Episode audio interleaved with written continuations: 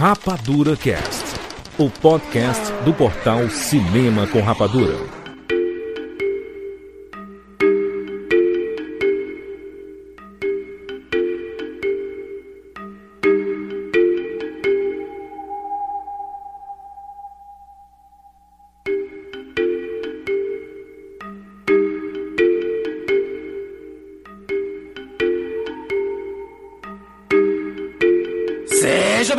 Rapadura em todo o Brasil. Brasil. Está começando mais uma edição do Rapadura Cast. Eu sou Júlio de Filho.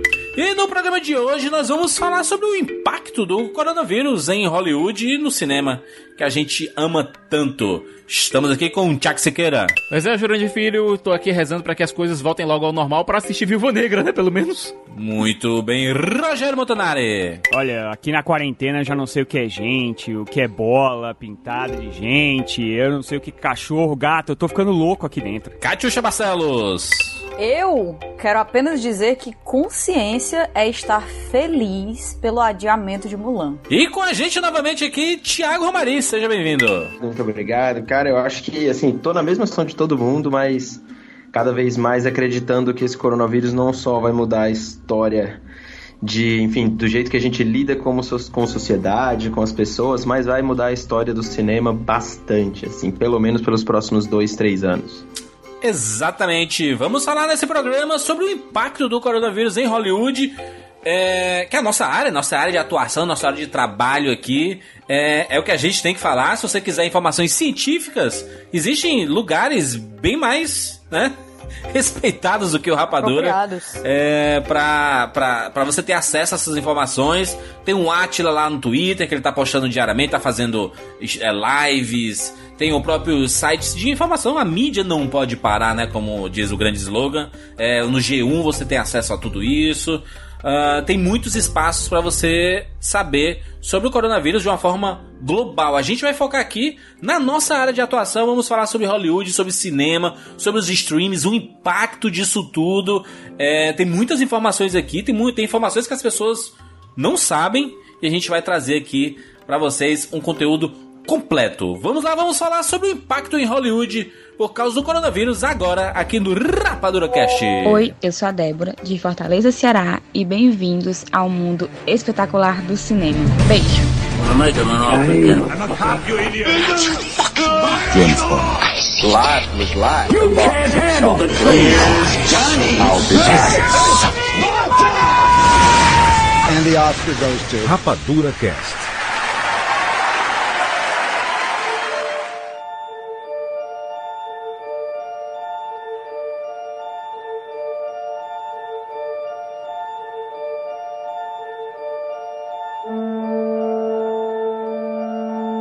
Não sei vocês, mas para mim é, tá sendo extremamente surreal a gente ter uma espécie é, de experiência que a gente viu de forma até avassaladora no cinema nos últimos anos. Que é a questão da quarentena, a questão da reclusão, questão do. É, é, as, as, decisões do governo, fechamento de fronteiras. Eu, eu, eu, assim, eu tenho um pouco de dificuldade, inclusive, de, de entender o que está acontecendo até hoje, sabe? Porque é, a gente já está alguns dias em home office, trabalhando e ficando na nossa e tentando se cuidar e fazer é, cuidar, cuidados nossos, evitar aglomerações e tudo mais. Mas isso é meio surreal, né? É aquela coisa. Durante os atentados de 11 de setembro, é, a gente pôde ver acontecendo no mundo real uma coisa que a gente só via realmente na televisão. O impacto foi sentido na indústria, foi Sim. sentido na própria cultura pop, na forma como é, atentados terroristas são, é, são mostrados é, pela cultura pop. O que a gente está vendo agora é uma situação bem parecida, mas com um escopo muito maior porque a gente está vendo uma pandemia global acontecendo em tempo real na nossa frente, se enrolando na nossa frente.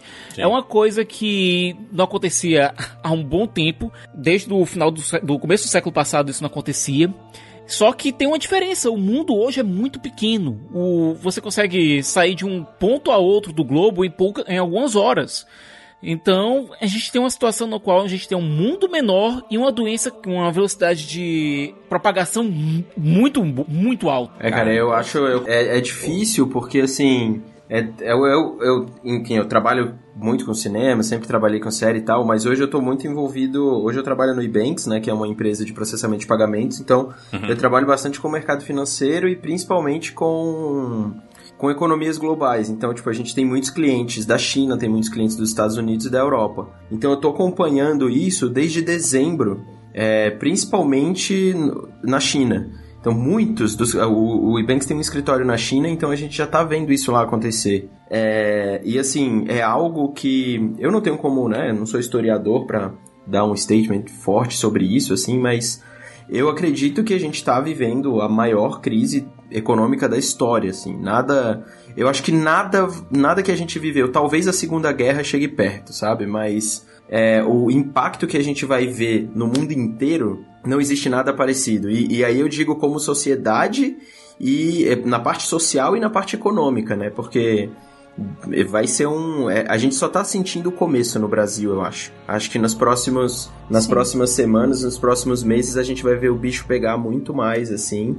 Mas eu acho que a gente também, ao mesmo tempo, tem estrutura, história e tecnologia o suficiente pra tentar se manter são na medida do possível e que as coisas Sim. se retomem. É que as coisas retomem mais rápido, né? É, completamente. Eu acho que nunca teve um isolamento assim com tanta possibilidade de distração, né? Porque a gente tá vendo as pessoas ficando um pouco, né, meio aperreadas aí, enlouquecidas com, com a sensação de não poder sair, né? De ter a sua liberdade podada, digamos assim, o direito de ir e vir ou algo do tipo.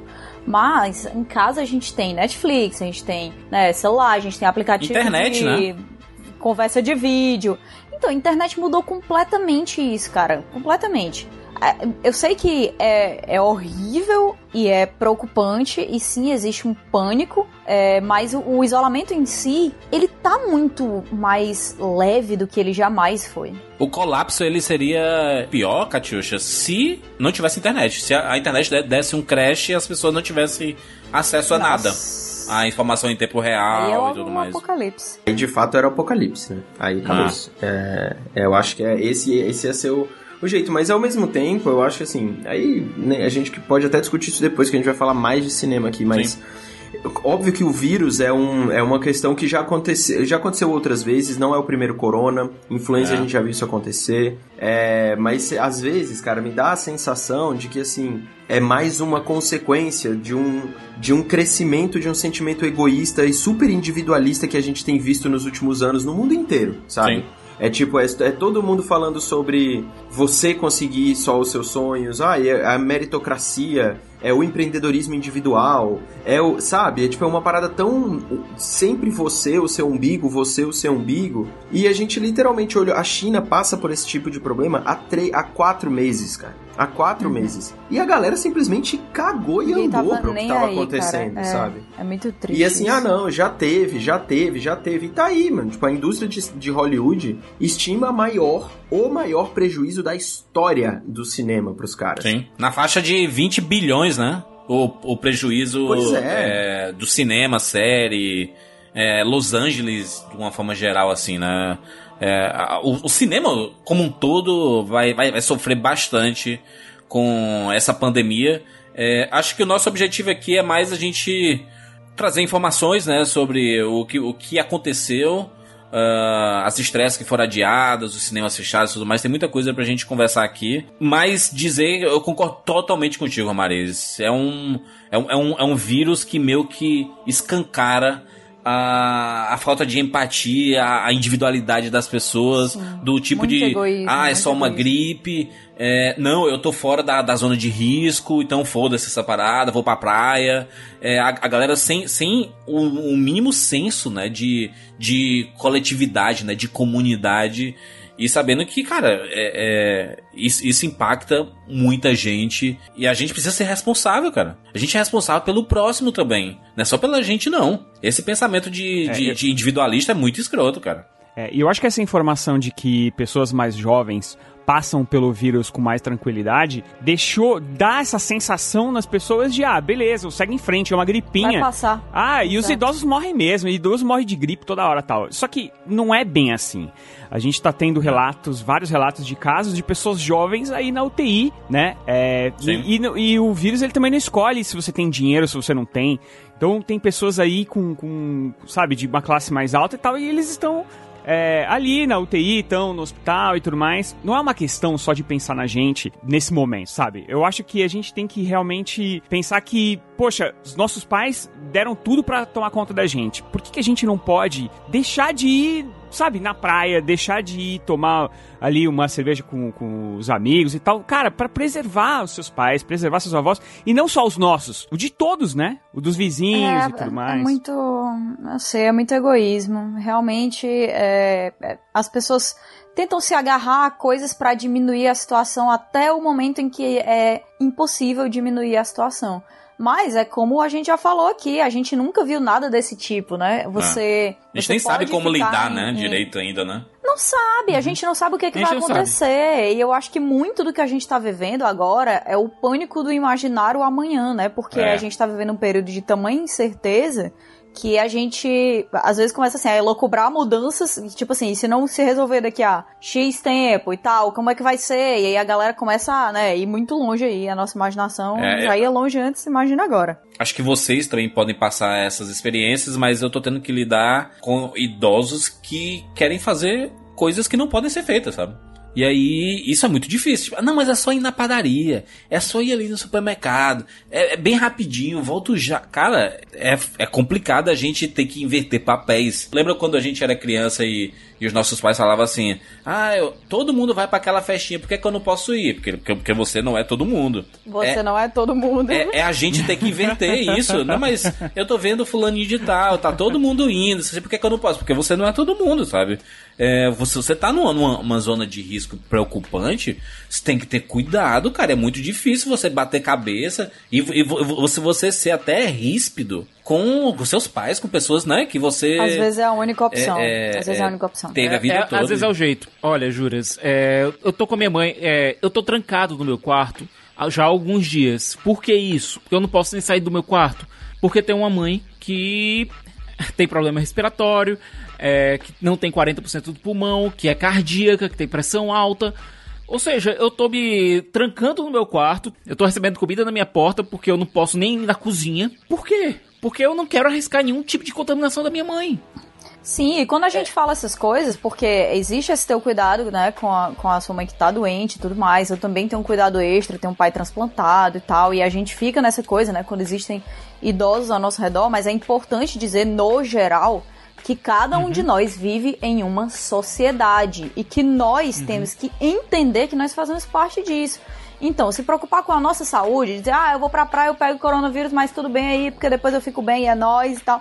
Não é normal, não é legal e, sinceramente, cara, isso quer dizer que você é uma pessoa ruim. Sim. Isso é egoísmo em um nível absurdo. O que eu acho que as pessoas têm que pensar é o seguinte: na Itália, quando ah, o contágio ainda estava mais lá na China, tudo mais, ainda não estava tão espalhado assim. Na Itália teve uma espécie também de quarentena, mais ou menos o que a gente tá passando agora, que não era obrigatória e tal, e a galera foi pra praia, fez as mesmas coisas que a galera daqui tá fazendo, sabe? Tipo, ah, é só uma gripinha, não sei o quê. Hoje, né, na data de gravação desse podcast, eles já ultrapassaram o número de mortes da China, já tem quase 4 mil pessoas mortas eles não sabem mais o que fazer com os corpos das pessoas que morrem. Então, quer dizer, é uma situação muito, muito grave. E que em breve pode chegar aqui e a gente, de repente, pode ajudar de alguma forma isso não acontecer. E é muito simples, é só ficar em casa. Então, né? É ter consciência. Consciência do seu Consciência, papel. Lavar as mãos. Se você estiver em casa, lave as mãos com, com água e sabão. Se você for pra rua ou, ou, sei lá, no prédio, vai descer no elevador pra pegar alguma coisa e tudo mais, álcool em gel. É, cara, cuidados, cuidados simples e é isso. Se você estiver em casa, poupe o álcool em gel, use Sim. água e sabão, porque é melhor do que álcool em gel. Sim, exatamente. Álcool em gel é um. É apenas o que você usa se você não estiver dentro de casa ou perto de uma pia. É, a água é melhor. E, gente, é, nos últimos dois dias a gente viu o fechamento dos dois maiores polos culturais dos Estados Unidos, Los Angeles e Nova York.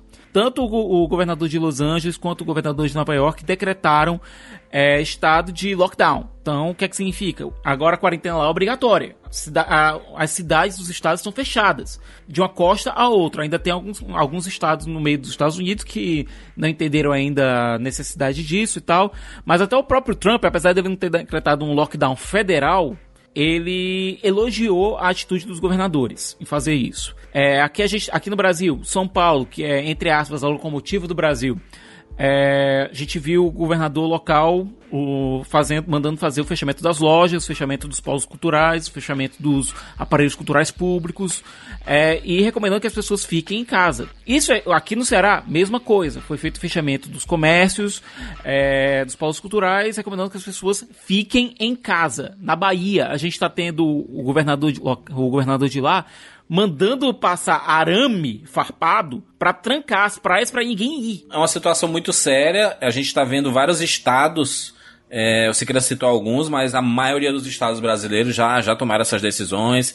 Os cinemas estão fechados, shoppings estão fechados, é, restaurantes vão fechar também. Tem algumas lanchonetes locais, assim, que estão abertas, porque, cara, é muito diferente você ver um McDonald's, um Habib's fechar, e eles não vão quebrar. Agora uma lanchonetezinha de esquina ali que vende o sanduíchezinho de boas e tudo mais, essa quebra, cara. Essa quebra. Então a gente tem que incentivar o consumo é, é, local próximo de, de, do comércio, no né? comércio próximo ali, senão, cara, a gente vai ver uma das maiores crises da história contemporânea é, aqui, aqui no, no mundo, já como o Romarinho já falou, é, no mundo já, já, já, já tá claro, né? Já tá claro que a bolsa de valores caindo 13% é um negócio surreal, né? Você não nem, nem, nem entende o, o prejuízo. Você não consegue nem calcular, entendeu? A gente está passando por uma situação muito difícil. É, existe até um, um, compromisso nosso aqui do, do Rapadura que daqui um ano da publicação desse podcast, a gente vai voltar e a gente vai ver o impacto uh, em outro podcast, o impacto desse um ano pós é, coronavírus e o que é que mudou e o que é que aconteceu.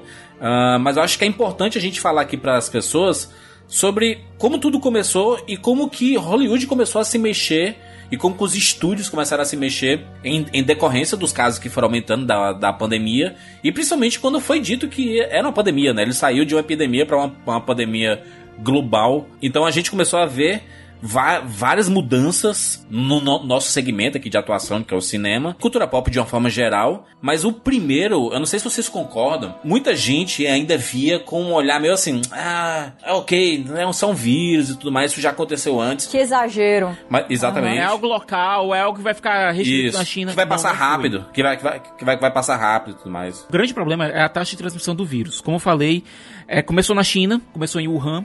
Agora o problema é, foi se espalhando muito rápido porque essa doença ela tem uma taxa de transmissão muito, pe muito pesada. Foi passando na China, se alastrando, pessoas foram pegando aviões para lá, etc, etc, foram passando para seus países. Na Itália, é um país pequeno, com uma densidade populacional muito grande, então se alastrou muito rápido, além do pessoal não ter levado tanta sério. E muito idosa também, né? É uma população muito idosa. É, muito né? idosa. Tem, obviamente, esse, essa taxa muito alta de, de contaminação, né? Tipo, ele se transmite muito fácil. Uhum. É, mas de fato ele é um vírus, ele é uma gripe parecida com a influenza, parecida sim. com outros coronas, sim. Uhum. Isso, isso é fato, isso não é uma mentira dizer que se você pegar coronavírus, por exemplo, é, você pode tá simplesmente gripado. se tratar como se você tivesse uma gripe. Isso é verdade.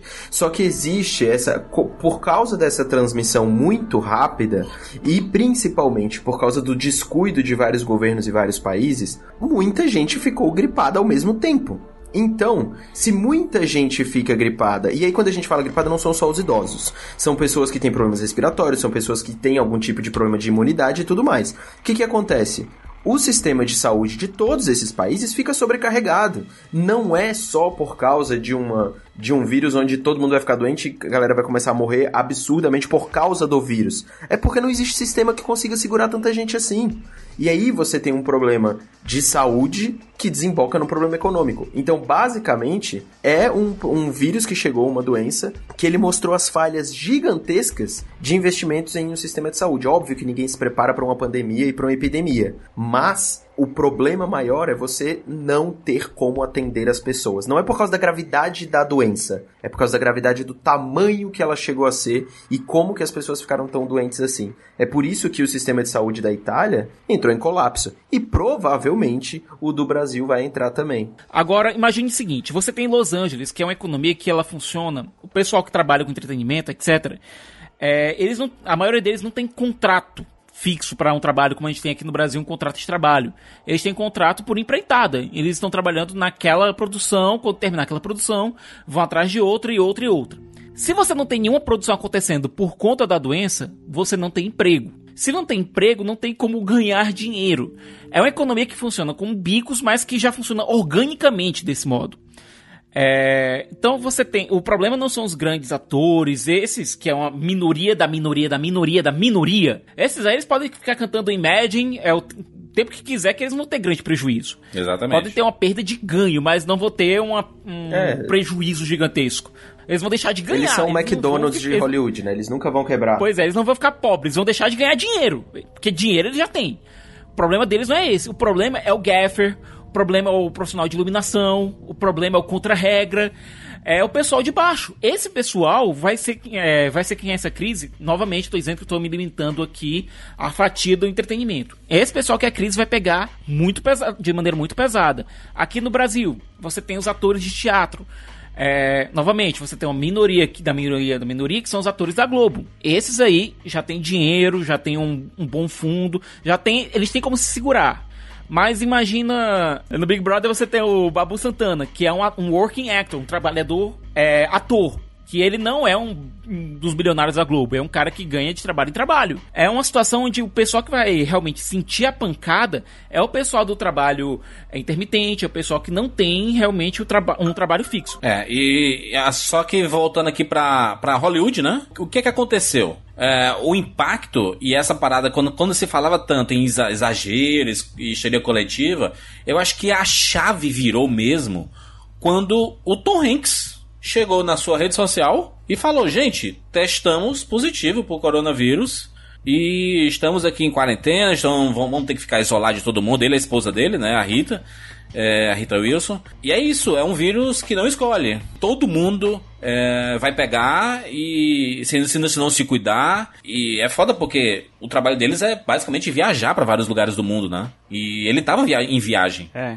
gravando Ele e tava tudo. na Austrália. E, e aí o que é que rolou? O, com o Tom Hanks postando nas, nas suas redes sociais, isso reverberando mundialmente, meio que começou a cair a ficha em várias pessoas, e aí foi uma sequência de, inclusive, atores, cantores, cantores tudo mais, todo, todo mundo é, que tava contaminado de, de é, que foi, né, fez o teste, deu, deu positivo, ah, tipo Idris Elba, sabe? Ah, aqui, aqui no Brasil teve influenciadores também, tem um, um monte de gente que acabou sendo testado positivo por coronavírus e e as pessoas começaram a abrir os olhos, né? Dizer assim, cara, realmente tem muita gente se contaminando e é preocupante isso, né? A gente começou a perceber o impacto forte é, que o coronavírus estava começando a trazer pro, pro cinema e pra, pra Hollywood, pro, né, pras estreias de uma, de uma forma geral, foi quando ah, a Universal adiou a estreia do 007, Sem Tempo Para Morrer, né? Por muitos meses. Tá- tá- ele, ele tava previsto pra abril,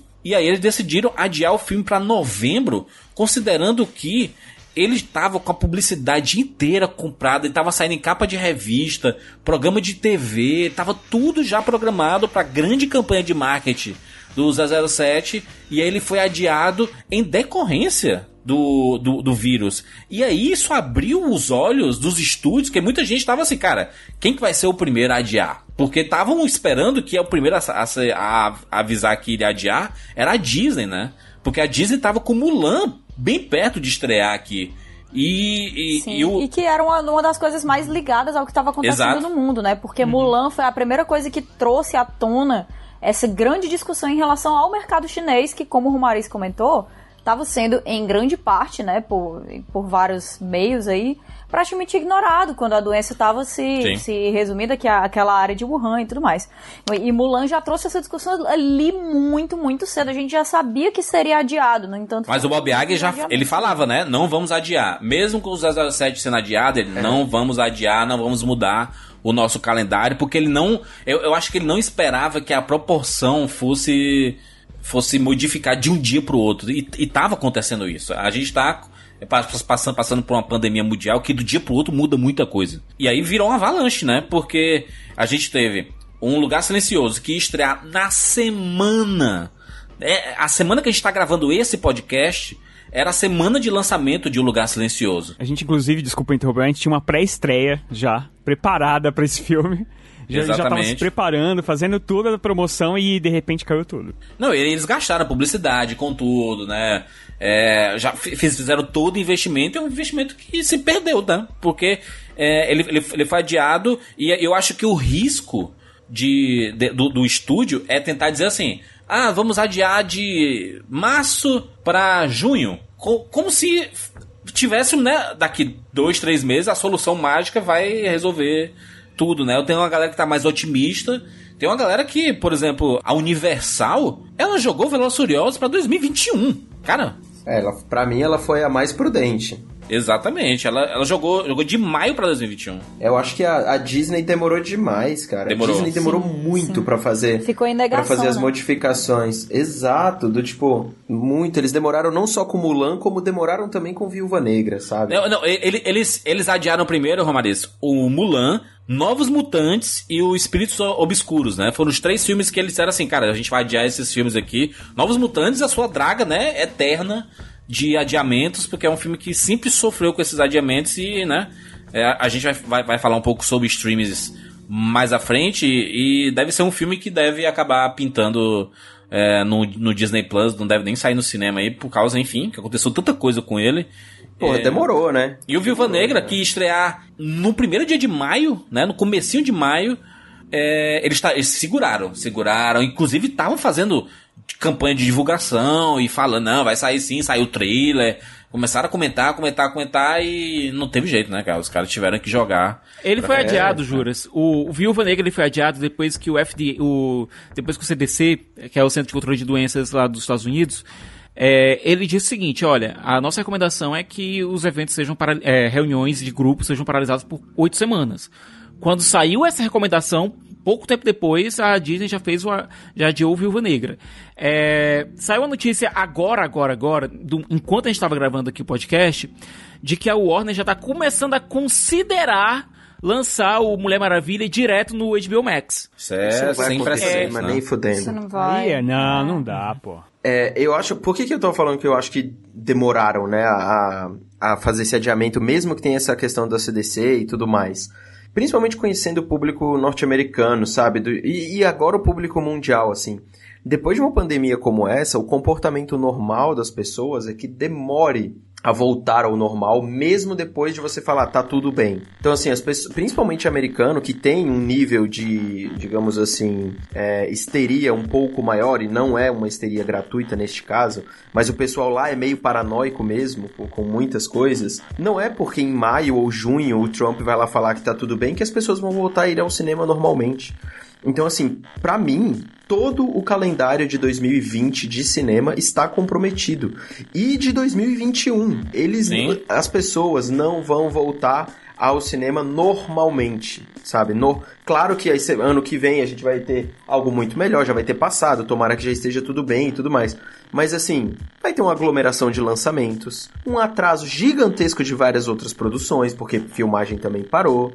Então, assim, eu acho que faltou é, uma sensibilidade de boa parte dos estúdios em ler a situação com a urgência que ela precisava. Todo mundo agiu num intervalo de 7 a 10 dias, sabe? E o vírus já estava se espalhando há muito tempo. Então a gente não. Sim. Eu não acho que as empresas conseguiram dar uma olhadinha nisso antes.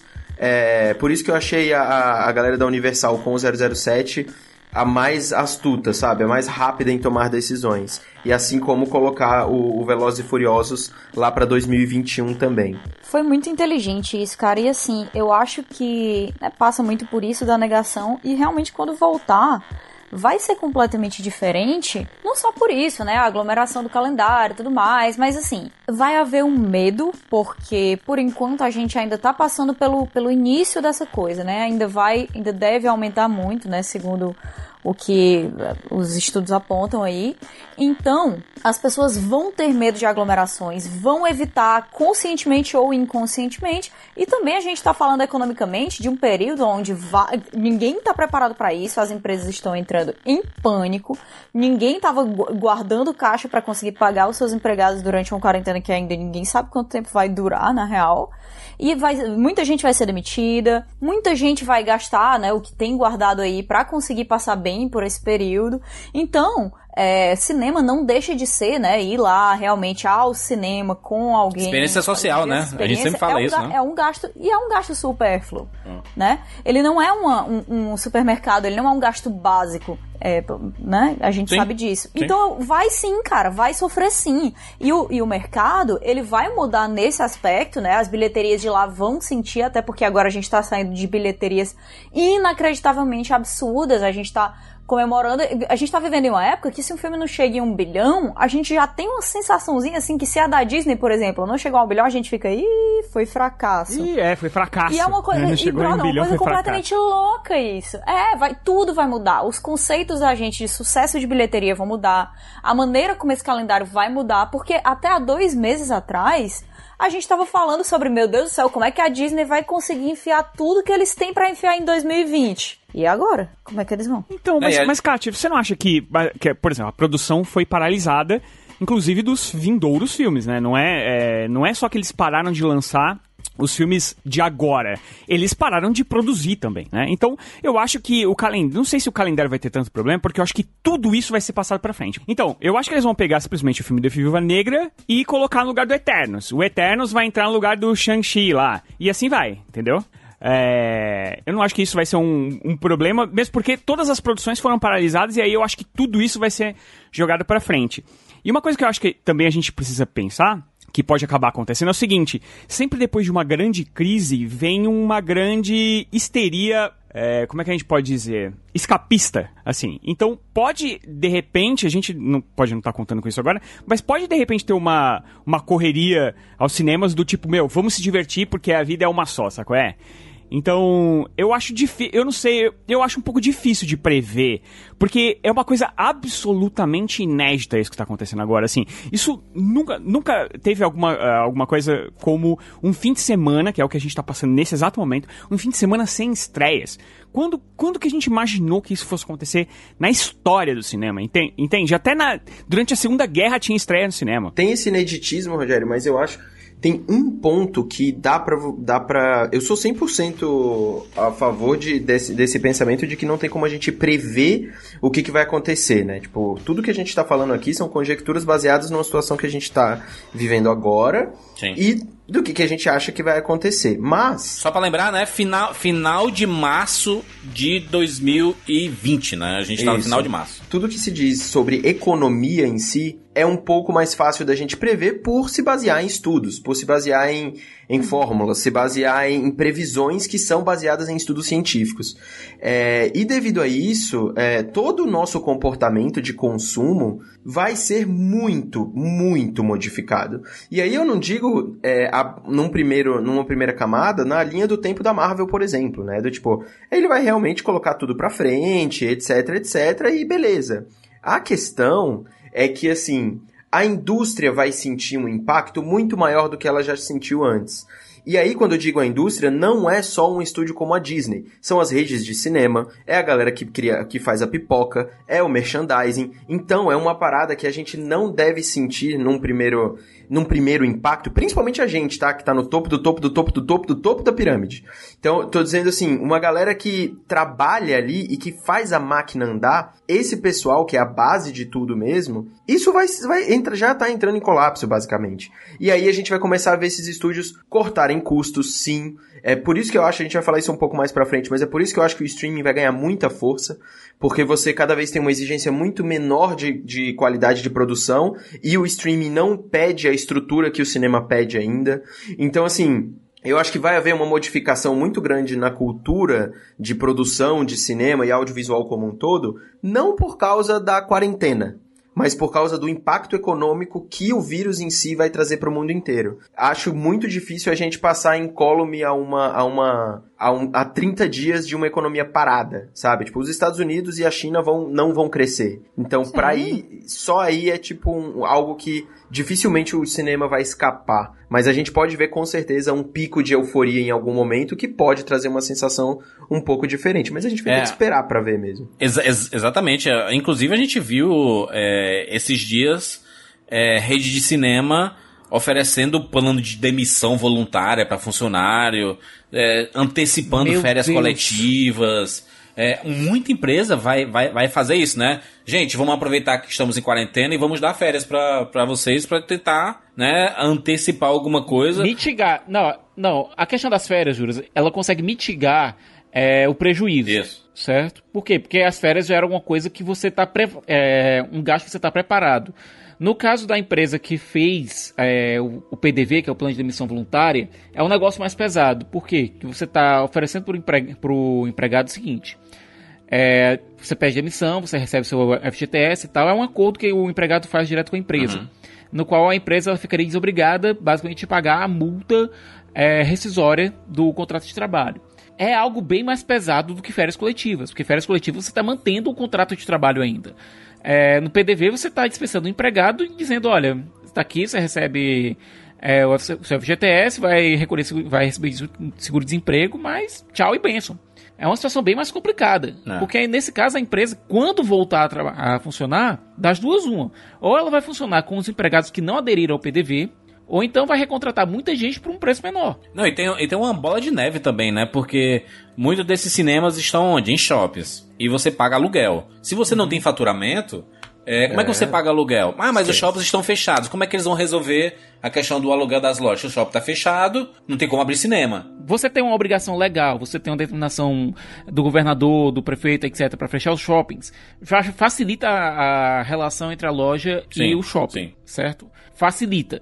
É, o que a gente viu foi que antes dos cinemas fecharem, inclusive a gente recebeu até um comunicado, foi lançado um press release de uma das associações pedindo para que fosse feito é, de uma das associações de cinema pedindo para que fosse feito pressão em cima dos governadores para fazerem isso, para decretarem o fechamento dos shoppings, porque eles não poderiam fechar, as salas de cinema não poderiam fechar elas mesmas, porque senão pagariam multa. Alguns, algumas redes de cinema estavam já tentando, de forma paliativa, tentar. é, é, se não vai fechar, vamos tentar resolver aqui. Quero o quê? Ah, o cinema tem 10 salas, vamos abrir 4.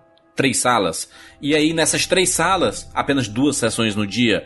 Ah, e nessas duas sessões, ah, o cinema cabe em 100, pe- é, 200 pessoas, a gente só pode colocar 100, para evitar que as pessoas sentem próximo e tudo mais. Eles tentaram fazer soluções paliativas, mas, cara, não tem como, né, cara? Aglomeração, é, o cinema é uma experiência social, a gente vai estar junto, e é o, o que está sendo recomendado e que é o correto é ficar em casa, é evitar aglomeração. Você não vai pro cinema, né? Tem, não faz, faz- nem sentido isso, né? A gente tá falando muito aí do lado econômico, mas eu fico me perguntando, queria perguntar pra vocês também, porque eu tava, sabe, matutando assim em cima disso. Como é que vocês acham que essa experiência que a gente tá vivendo, que ela vai mudar a maneira como a gente conta história? Porque a gente vai ter daqui pra frente, né, dependendo do, do nível que essa coisa toda continue chegando, a gente vai ter uma geração inteira marcada pelo luto, pelo medo, pelo pânico, pela lembrança desse isolamento social, pela, pelo trauma de, de perda de, sabe, da segurança em vários aspectos da sua vida. E, e como é que vocês acham que isso aí vai mudar as coisas? O que a gente consome em termos de história? Kátia, igual o Rogério estava falando, assim, não só a questão da euforia existe, se a gente vê historicamente, né, das pessoas quererem aproveitar a vida e tudo mais, a gente pode ver os baby boomers, por exemplo, né, que é a geração toda da galera que veio pós é, Segunda Guerra e tudo mais, existe um, uma, um, eu acho que o luto não vai ser um sentimento, pelo menos, acredito, é, não me parece ser um sentimento que a gente vai carregar muito, mas é, eu acho que vai, talvez a gente revisite todos os nossos conceitos de sociedade e de comunidade. Eu acho que isso, é todo esse momento de introspecção que a galera vai ter com quarentena e tudo mais, vai fazer todo mundo forçadamente acabar se estudando mais, se entendendo mais, e automaticamente, quando o ser humano passa por momentos de crise e de reflexão, ele traz consigo, logo, logo em seguida, é, novos aspectos criativos, né? Novos jeitos de contar história e tudo mais. Então a geração, principalmente a galera adolescente que tá vivendo isso agora, e a gente, né, tipo, mais adultos assim, a gente está vivendo um momento histórico, vai estar no, nos livros de histórias de absolutamente todo mundo que estudar daqui para frente, e eu acho que a gente, talvez o traço criativo que vai vir e o traço de gera, geracional que a gente vai trazer é essa introspecção de como que a gente falhou como comunidade, né? Do tipo, a gente falhou de fato, assim, tipo, os últimos 10, 15 anos comprovaram isso. É, se a gente pegar as eleições do Brasil, dos Estados Unidos, da França, de todos os lugares, sempre foi uma, um, um discurso de, de, individualismo que venceu tudo, né? E, e a gente falha claramente o vírus veio como um inimigo totalmente invisível, que não olha para cara, cor, credo, na, absolutamente nada.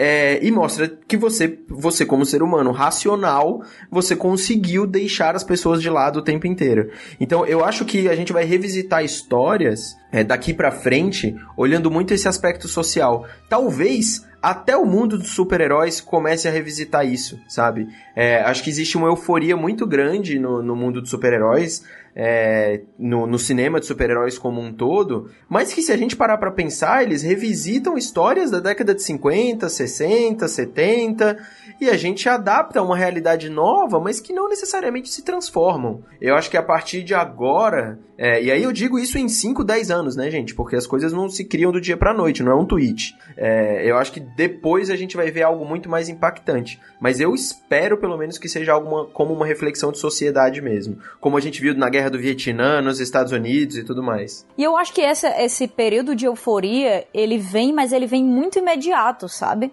Eu acho que as verdadeiras uhum. mudanças da maneira até como, como funciona a indústria, como se, como se estrutura, um, sabe, a criação de, de, de uma produção desse nível, vai mudar, que daqui a uns 20 anos a gente vai estar tá vendo uma coisa completamente diferente e que vai ser muito impactada pelo que está acontecendo agora. Acho que vão ficar lições também sobre a nossa relação em termos de sociedade, né? Porque a gente sabe que nós andamos em ambientes que são extremamente sujos. O cinema, ele é um lugar muito sujo. Muito sujo. Muito por culpa do, é, do próprio público, né, Juras? Que não cuida, não zela da sala como deveria. 100% é por causa do público. Porque, em termos de. Do, do cuidado que a gente não tem de deixar. Ah, você tá com um sacão de pipoca e você começa a brincar dentro do cinema, começa a derramar pipoca no chão. Aí, não, cara, alguém vai limpar isso aqui, sabe? Você acha que porque você tá pagando ingresso, é, te dá o direito de, de, sujar e você não pensa na pessoa que vem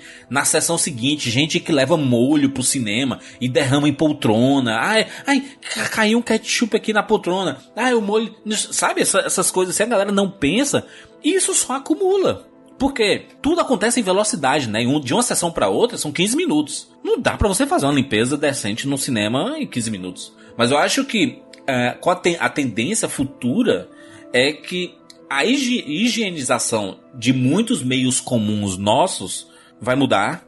A forma que a gente se comunica e, e a, a, gente vai ter uma preocupação e às vezes beirando a paranoia. É, do tato que a gente tem com as outras pessoas, o brasileiro que adora abraçar, dar beijinho no rosto, não sei o que, de estar tá colado. Ah, nós somos os melhores amigos, tá todo mundo abraçado e suado, aquela coisa toda. Eu acho que vai mudar um pouco isso também. É, em, alguns lugares do mundo eles nem se cumprimentam, né? Tipo, a, a, gente, a, gente, às vezes fica meio. A gente, como brasileiro, a gente fica assustado quando vê, por exemplo, asiáticos que não estendem as mãos pra, né, pra a, apertar as mãos e tudo mais, para abraçarem. É, nos Estados Unidos, quando alguém abraça outro, assim, nossa, você é dessas pessoas que abraçam. É porque eles estão acostumados a conviver em uma sociedade que é um pouco mais retraída, que é um pouco mais preocupada com determinadas situações. E isso vai mudar. Acho que em termos de costume não vai ser longo, tá? Não, não vai ser daqui 10 anos. A gente logo a gente vai ter é, um impacto disso. E sim, é, a, a euforia vai voltar, sabe? Eu tô muito otimista nisso que quando passar, eu sei que vai passar, eu torço para que passe logo é, esse, esse momento vai ter euforia, a gente vai, a gente vai querer voltar a sair, viajar, conhecer lugares, é, ir pro cinema e tudo mais, e isso vai passar. É, eu torço muito e é, é uma ânsia que eu tenho de, de que isso aconteça logo e que com com menos danos possíveis para todo mundo. Mas é, a, a, gente vai ver sim uma mudança. A gente já tá vendo essa, essa mudança em termos de, de sociedade. A gente tem que ficar recluso. É, é, quando a gente fica recluso é que a gente entende que é, o quanto a liberdade ela é, é, é um bem conquistado pela, pela humanidade, né? De, é, é, é, muito difícil, né? É muito difícil você. É, eu, eu, eu entendo os, os, governantes de dizer assim, cara, não sai de casa, não pode sair de casa porque é um vírus que é, é contagioso e ele, se tiver aglomeração, vai, todo mundo vai pegar e tudo mais, tem que ficar em casa e tudo mais. Você tira um pouco a sua liberdade mas você pensa no bem maior, né? Você pensa no bem maior, no bem da, da sociedade como um todo. É, deixa eu só, deixa eu só é, repassar aqui rapidinho.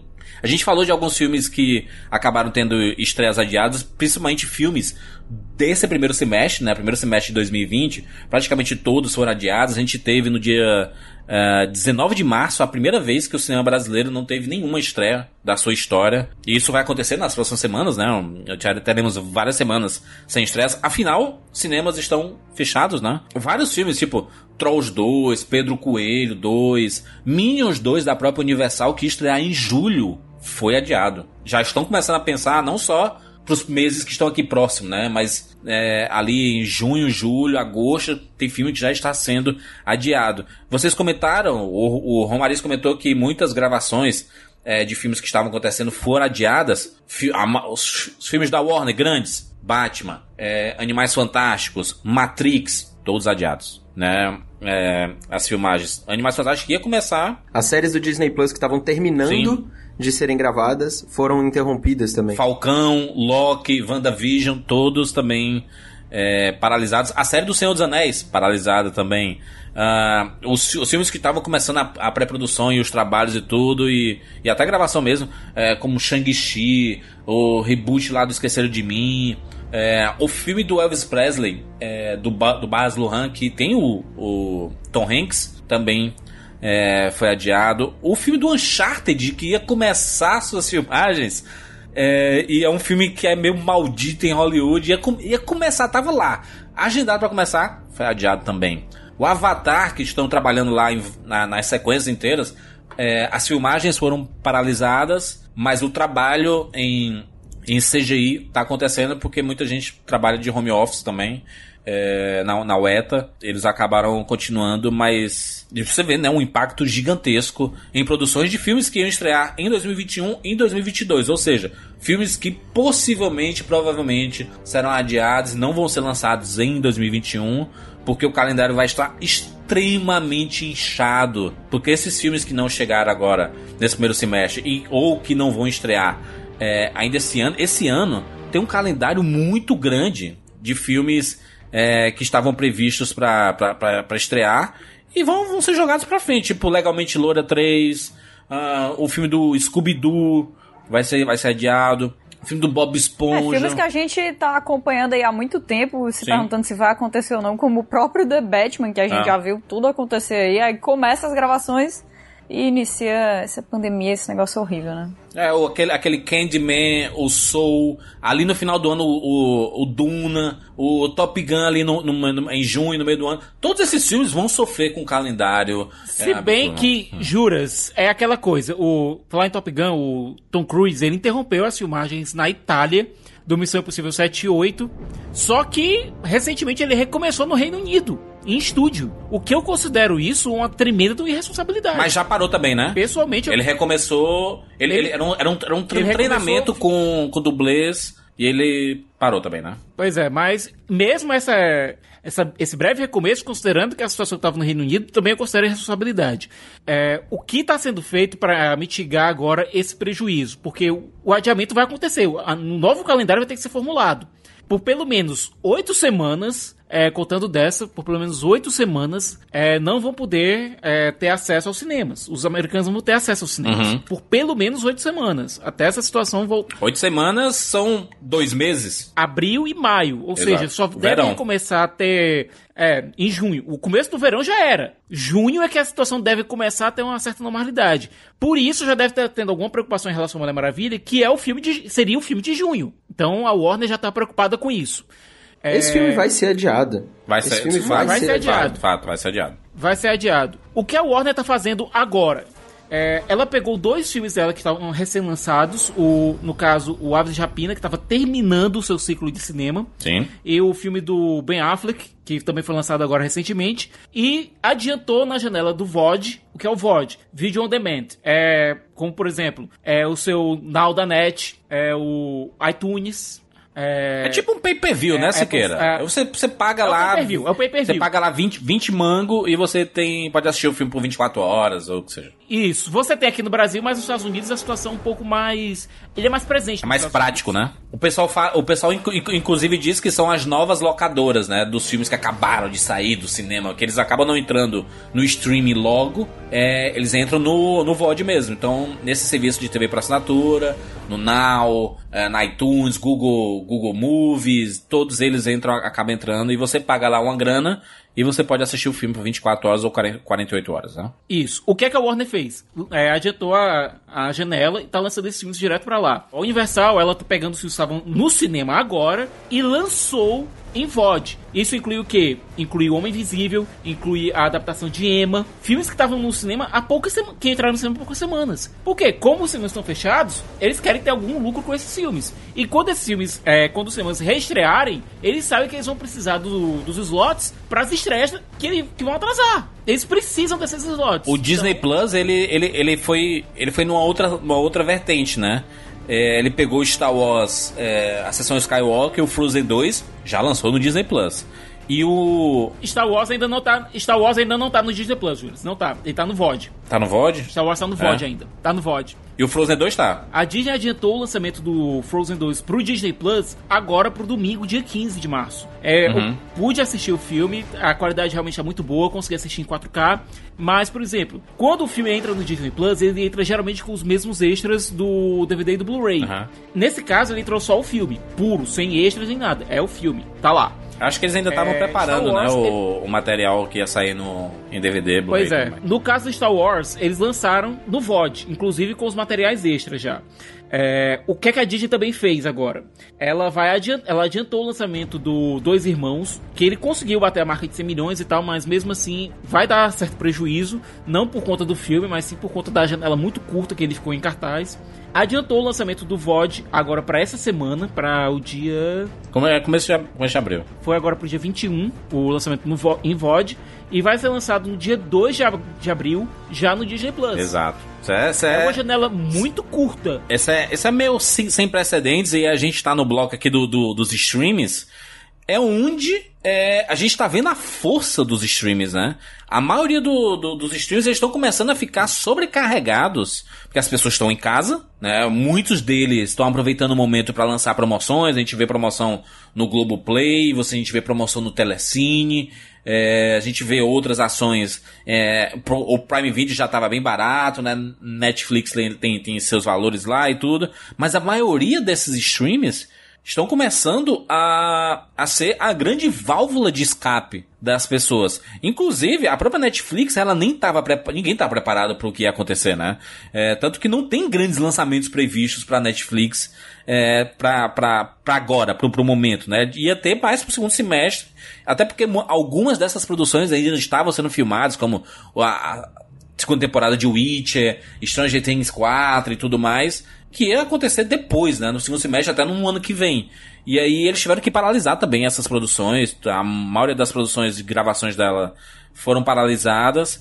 E eles estão tentando colocar. Estão sendo comprados direitos. Nesse momento que você está escutando esse programa, eles estão comprando direitos e estão enchendo os streams de filmes, de séries que estavam em, ne- em negociação para a galera ter opção para assistir. Isso é surreal. Os streams estão ganhando uma força sobrenatural, né? Quem diria que anos atrás a gente estava ouvindo a, a discussão cinema versus streams e tudo mais e hoje o streaming é a saída. Eu acho que é interessante essa questão do streaming, porque assim, claro que é o- a escapatória, né? Não tem outra forma da gente fazer isso, mas Eu, eu queria ver é, essas empresas, e eu imagino que elas estejam fazendo, algumas delas estejam fazendo isso, é, usando esse momento para estudar sobre formas de você conseguir monetizar melhor o streaming, né? De você conseguir entender um pouco melhor sobre distribuição, de você conseguir entender um pouco melhor sobre tecnologia. Claro que agora não é o momento, tá todo mundo lascado, tá todo mundo no home office,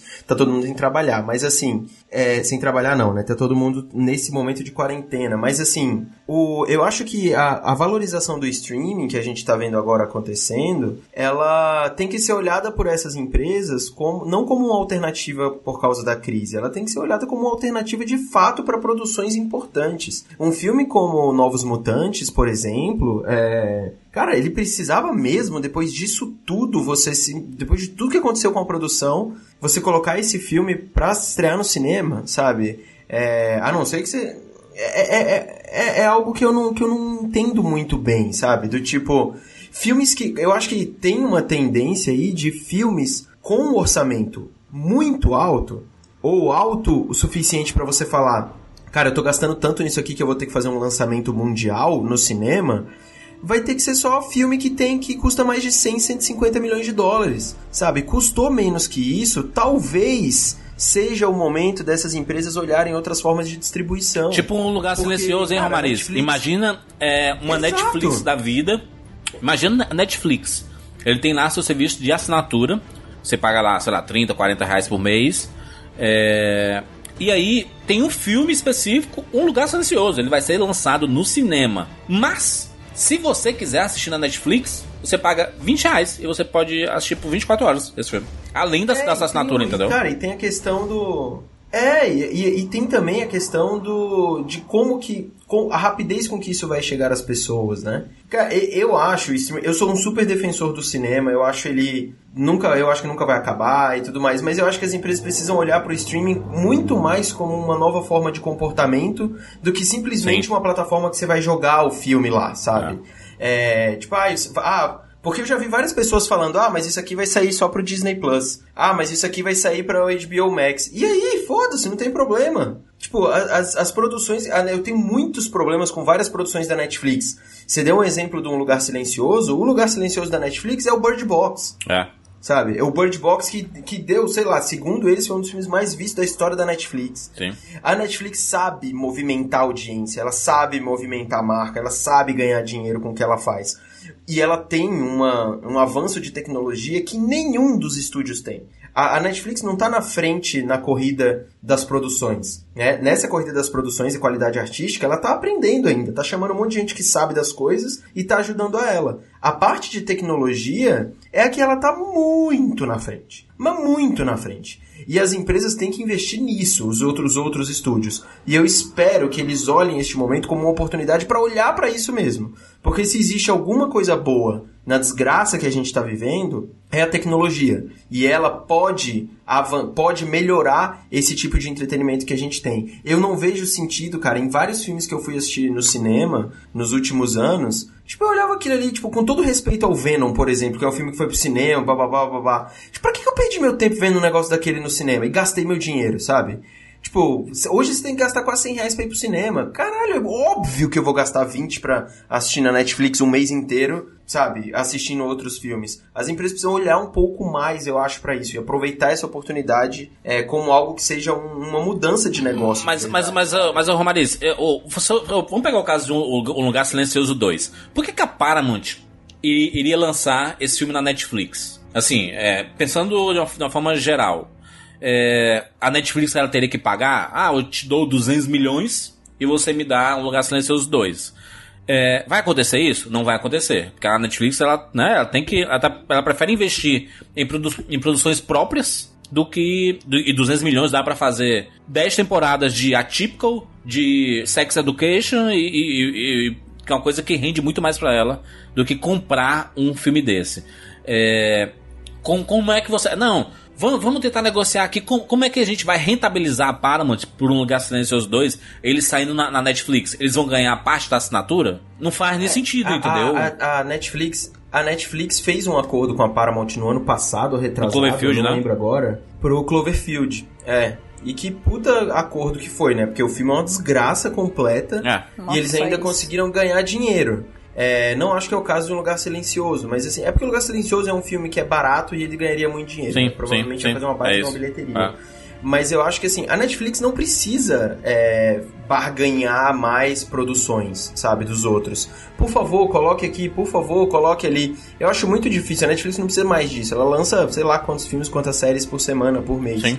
É, eu acho que é o momento dos outros estúdios olharem como que eu vou ganhar dinheiro com isso. Não é só num contrato de distribuição. Exato, mas, Né? É, mas, como que eu vou- pro que estúdio, fazer? o que A é que motivaria uma Paramount a querer colocar o seu filme na Netflix? A exposição? Se não tem, Ela não, tem- não tem faz sentido. na minha, na minha, na minha concepção é você, a Paramount é um estúdio que tá cada vez, tipo, ele tá tentando se renovar porque ele tá muito quebrado nos Sim, últimos anos. sim, né? sim, Tipo, ele sim. tinha Transformers e acabou assim. Eu acho que é uma questão de se reinventar e se olhar como uma produtora de fato, né? Do tipo assim, eu consigo fazer bons filmes deste gênero, deste tipo, Aham. pegar pequenos produtores, gastar pouco dinheiro. E se você não, cara, gasta- se gasta uma grana colossal com marketing e distribuição de cinema. É Sim. quase o mesmo dinheiro dependendo do filme pra você colocar ele no- no- nos outros cinemas. Se você faz um acordo ou se você faz seu serviço de streaming, que claramente é muito mais caro, você faz o teu filme chegar em outros lugares muito mais fácil. Mas muito mais fácil. Ah, mas não tem como saber o quanto que eu vou ganhar de dinheiro. É exatamente esse o problema.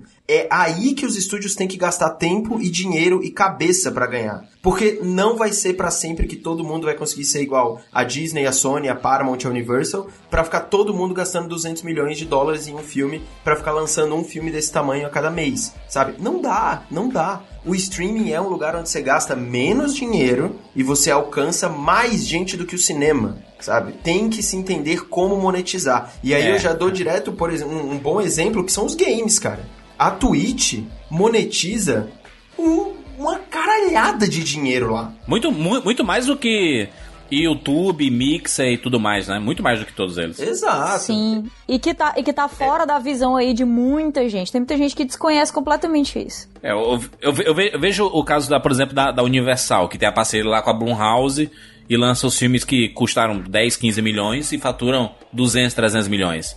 Por que, que eles lançariam esse filme em streaming se não, se não existe a, o retorno? Porque se, se ele colocar no meio do catálogo lá, é, ah, gente, agora os filmes da Universal vão sair na Netflix. E você assiste com a sua assinatura normalmente. Não é, é vantajoso para os estúdios, exceto se cada filme ex- ex- existe lançamentos premiums. Aí agora o novo filme do Jordan Peele você paga 5 reais além da sua assinatura e você pode assistir esse filme. E daqui três meses ele vai estar ele vai estar disponível no, no catálogo para você assistir. Juras, vamos voltar aqui, por exemplo, do que está acontecendo com O Homem Invisível, da Blumhouse também. É, o filme estava terminando sua carreira nos cinemas e foi lançado agora, adiantado da janela, e foi lançado direto nos, nos VODs. Ou seja, já está disponível para compra nos Estados Unidos, na iTunes, na Google, na Google Play e na Vudo. Qual é a ideia da. Qual é a ideia nesse caso? É, vamos tentar. O filme já, já mais que se pagou. O que, é o, o que o investidor está tentando é pegar o resto do lucro que ele teria nos cinemas, um pouquinho do resto do lucro que ele teria nos cinemas e capitalizar. Mesma coisa com o EMA. É, que já tinha chegado nos cinemas, mas só que foi pego bem, bem mais diretamente pela ação, por, por esse tsunami. É, Emma não tinha nem chegado em todo canto ainda, né? Se eu não me engano, tinha Pois é, estreado tava- só é. Reino Unido e tal. Então, Pois é, tava em- realmente em estreias bem localizadas, poucas salas. Qual é a ideia? 20 dólares, certo? Você aluga o filme por 48 horas. É porque, justamente na Google Play, na, no iTunes e na Vudo. Porque são esses lugares que os VODs funcionam. A Netflix é, não tem ainda um- disponível um sistema premium. ainda. Seria, Ainda. ainda. ainda, Seria interessante essa sua ideia? Seria. Mas, desse modo, o estúdio está negociando diretamente com a iTunes, diretamente, ou seja, com a Apple, está negociando diretamente com a Google e, e negociando com a Vudo. Com exceção da iTunes, que agora recentemente se tornou uma competidora dos estúdios, por conta da Apple TV Plus, não existe ainda um estúdio da Google, por exemplo. Não existe ainda um estúdio da Vudo, por exemplo. É, não existe competição direta. Com a Netflix existe. No caso da, da Apple, Eles, o estúdio não tá querendo tirar a Apple da jogada ainda por um motivo. Por conta do tanto de gente que tem é, iPhone por aí. Por tanto, pelo tanto de gente que tem uma, uma Apple TV em casa. Pelo tanto de gente que tem um, um iPad em casa. Eles têm. A gama de, de acesso da Apple é muito grande para ser desconsiderada. É, mas eu acho que o Romário está falando é mais em termos de que, que os streams. É, eles, esses grandes, a gente tá falando Netflix, a gente tá falando Disney Plus, Não, a gente tá falando claro, do claro. Vindouro, é, é, é, HBO Max. Inclusive, gente, vamos parar com esse negócio de. Ai, acho que por causa do, do coronavírus agora as empresas vão antecipar o lançamento do Disney. Isso não vai acontecer, essa, essa antecipação de lançamento. Ele que já, inclusive, não, não vai, o, o, o, stream que ia, ia, ia chegar agora na, na Europa já foi cancelado o, o lançamento dele. É, não, não vai rolar, não, cara. Foi o da Índia. O da Índia que foi adiado. O da Índia foi adiado. Não vai acontecer. ainda tá se mantendo. Mas não, não, vai, não vai manter, Siqueira. É um trabalho de infraestrutura gigantesco. Isso precisa de gente trabalhando local, de é. marketing local. Não vai acontecer esse lançamento. Eles não vão antecipar, é, porque não faz nem sentido lançar capenga. Eu é... Tô colocando de é, informação oficial do momento, o, o, adiamento foi na Índia. Na Europa ainda não foi adiado oficialmente. Mas é porque a, a Disney trabalha muito naquela vibe de do, do esquema Bob Iger ainda, né? Assim, não, não, ninguém toca na gente, rapaz, não a gente que manda no mundo aí, tudo vai funcionar e do nada eles. Dia seguinte, é está adiado o lançamento de não sei o quê. É, eles. Cara, isso ficou feio pra Ficou eles, muito né? feio. Todo mundo adiando e eles assim, nós não somos todo mundo. E aí no dia seguinte somos todo mundo também. é, e, e, eu acho que assim, quanto mais em cima você adia, é, é pior. Exato, exato. Então. Quanto mais em cima você adia, mais você fica assim com a sensação de que aquela, você não pode confiar, sabe? Não pode confiar.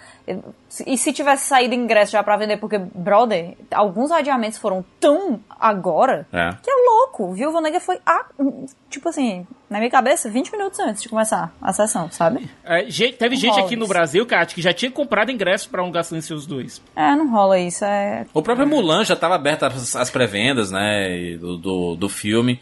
Eu acho que é um. É um é, é, a, teve, a, gente teve premiere de Mulan, né? Exatamente, já teve premiere. Muita gente já viu. mundial e tal. É, é difícil, né? É difícil porque tá, tá, tá tudo tão definidinho a maneira como eles fazem a Premiere na data X, começa a divulgação ali X meses antes, aí depois da Premiere começam a sair as primeiras impressões, aí cria o buzz dos comentários, aí as pessoas começam a dizer, ah, não sei o que, aí começa a comprar o um ingresso antecipado, aí começa a chamar os amigos, e aí você vai. Tudo isso tá colaborando para essa bilheteria funcionar de um jeito X. Quando chega um negócio desse e quebra tudo, todas essas estratégias, cara, tem que ser questionadas. É, o, o, o fato é que 2020 está inteiramente comprometido. É, se em 2019 a gente teve a maior bilheteria da história do cinema, lá com 42 bilhões mundiais em cinema é, e tudo, e a quebra de recorde, né? Do Vingadores sendo o filme mais assistido de todos os tempos, em bilheteria e tudo mais. Uh, aliás, o filme de maior bilheteria de todos os tempos, não o filme mais assistido de todos os tempos, né? Porque tem outros cálculos aí ao redor do mundo. Inclusive, eu acho que Avatar foi muito mais assistido que Vingadores, mas enfim, é outro assunto. É. Você não vai fazer isso, você não vai fazer isso no momento de crise, né, Jurandir? Por favor, né, Jurandir? Você não vai fazer isso, né? E aí é o seguinte, o, o importante é a gente ter noção de que o calendário inteiro foi comprometido de estresse. A gente compreender que faz parte e é muito é, as, as, empresas estão tomando decisões que são muito difíceis, é, são decisões que impactam diretamente em lucro, e a gente sabe que essas empresas vivem de lucro. Né? Essas empresas específicas aqui, filme é feito para gerar dinheiro. É isso, não, não, não, não outra coisa. Eu acho, eu concordo 100%, Juras. Eu, acho, eu só acho que, assim, é um momento de se olhar. Isso eu tô repetindo um discurso que eu falo quase todo santo dia na, na, no Ebanks, na, minha, na empresa que eu trabalho. Todo mundo quer lucro, na real, né? É isso Sim. a gente quer dinheiro, todo mundo quer conseguir viver bem, etc, etc. E num momento como esse, é, tem que ser deixado de lado um pouco o lucro. Porque, é. e não é só pela humanidade da causa, que ela também tem que estar junto, mas é porque o prejuízo ele é inevitável. Sim. E quanto antes você for, mais, quanto mais humano você for, quanto mais olhar para as pessoas e para os seus colaboradores, você você olhar, você cuidar delas e você adiantar os problemas para elas, você vai ter uma recuperação do negócio muito maior lá na frente, porque são as pessoas que vão recuperar o negócio. Exatamente. É a audiência, é o seu cliente, são os seus fãs olhe para as pessoas antes. E na hora que você olhar para eles antes, você recuperar eles antes, o seu negócio vai crescer logo depois. Porque se É. você ficar só olhando pro seu negócio e as pessoas se lascando, esquece, meu amigo, vai ser terra arrasada, sabe? Então, é- essas empresas, elas estão. Eu não julgo nenhuma das decisões, tirando a da Disney de Viúva Negra, que eu achei irresponsável, eu achei errado, assim, foi de uma empáfia digna de, de daquelas empresas que nem sabe, parece que nem que tá jogando sozinha no Play, sabe? Muito estranho. É, de resto, eu acho que é muito difícil. Você tá, todo dia as coisas mudam, amanhã, ma- amanhã acontece uma coisa, de tarde acontece outra. É, eu espero agora, neste momento que a gente vai passar nesses próximos meses, que a gente até discutiu bastante aqui sobre o modelo de negócio, né? Do tipo, ah, como ganhar dinheiro na assinatura? Vou fazer uma assinatura premium, não vou. Eu acho que essa é a pergunta de um milhão de dólares, né? Ou Sim. muito mais, na verdade. Tipo, como que você acha um modelo de negócio para se adaptar a essa nova realidade? E é isso que elas têm que fazer. Acho que a gente não vai ter a resposta aqui imediata, mas assim, como que você faz para ganhar dinheiro das pessoas que não querem mais sair ou sair tanto para ir ao cinema, mas é- ainda existe uma parcela de pessoas enorme que vai ao cinema, mas existe uma parcela crescente de pessoas que quer assistir mais coisas em casa. Como que eu faço para ganhar mais dinheiro delas? Então, eu acho que é muito por aí. Como que você vai convencer que- que- o cara que já paga a assinatura a pagar um pouquinho mais pra ver um conteúdo é, mais premium? Então, Juras, mas tu não acha que essa situação que a gente tá vivendo agora, ela é ideal pra esse tipo de mudança? Sim, sim, sim. Porque Não, assim, o teste- se tá tudo bem, se tá tudo bem, você chega com uma novidade dessas, alguma coisa assim, assim, em qualquer momento, claro que várias pessoas vão chiar, que vai ter problema e tudo mais, mas no momento agora, a gente tá procurando tanta alternativa de última hora, a gente tá tentando tanto resolver algo que jamais foi planejado, que não tinha como planejar, que esse tipo de coisa vai acontecer, e é uma porta que eu concordo, tem que ser aberta mesmo. E as, e as pessoas querem que ver, né, Kátia? falou As, faz todo sentido. as pessoas querem ver Mulan, ver, querem ver querem Viúva ver. Negra, né? E a sensação de amparo que você, o seu produto, a sua empresa vai deixar, cara, isso é uma coisa que fica, isso é uma coisa que é lembrada.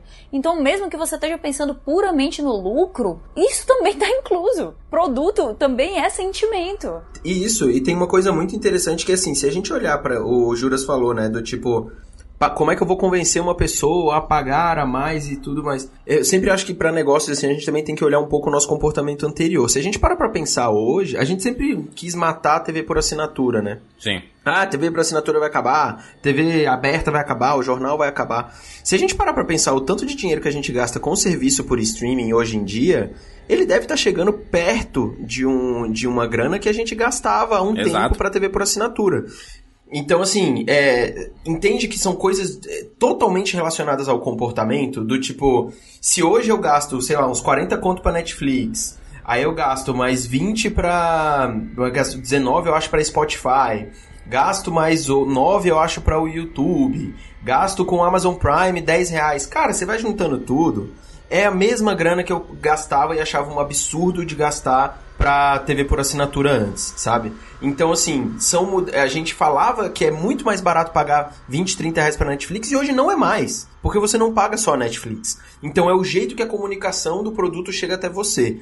Eu acho que talvez a forma que os estúdios tenham que achar é como mostrar para as pessoas que aquilo ali tem valor. E aí, como é que elas vão extrair, como é que o estúdio vai extrair esse dinheiro dali? Não é simples, não é fácil. A nossa história como consumidor de cultura pop, ela, ela explica muito, porque a gente vem de uma geração que ia todo fim de semana alugar fita na locadora. E, e se, É e e se a gente pagava 10 reais na locadora pra ver um filme que tinha acabado de chegar, por que, que a gente não pagaria 10 reais pra ver num streaming da vida? Eu acho que é, o comportamento tá aí. A gente já faz isso, né? É questão de adaptar, né? Alguém aqui não pagaria, por exemplo, pra assistir Os Novos Mutantes 15 reais? Não, eu não pagaria pra ver esse filme nunca, seja, mas Sabe? Eu, pagaria, eu duvido. pagaria porque a curiosidade, curiosidade é real, pô.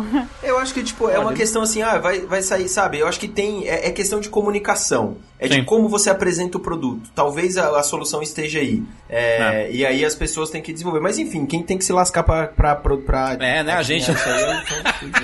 Olha, É, é, eu vou citar aqui, gente. Eu quero Eu vou citar aqui. o- É, é, eu vou citar aqui o Jeff Shell, que é o CEO da Universal, da NBC Universal. O que é que a Universal fez? Ela tinha pra lançar agora no dia 10 de abril é o Trolls 2, certo? Sim. O Trolls World Tour, que é aquele musical, animação e tal.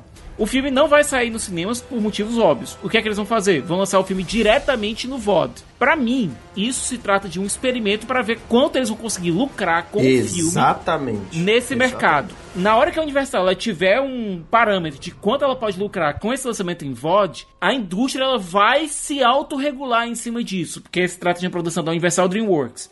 Ela vai, na hora que os estúdios verificarem, olha, Nesse mercado, do jeito que tá agora, eu consegui. É, eu tava planejando um lucro de tanto, mas tanto iria pros cinemas. Desse modo, eu tô dividindo o dinheiro com quem? Eu tô dividindo dinheiro com a Voodoo, tô dividindo dinheiro com a Google, a Google Play e com a Apple pelo iTunes. Então, a divisão de lucros é assim, assim, assado. Qual é o preço que eles estão cobrando pelo aluguel por 24 horas, por 48 horas do filme?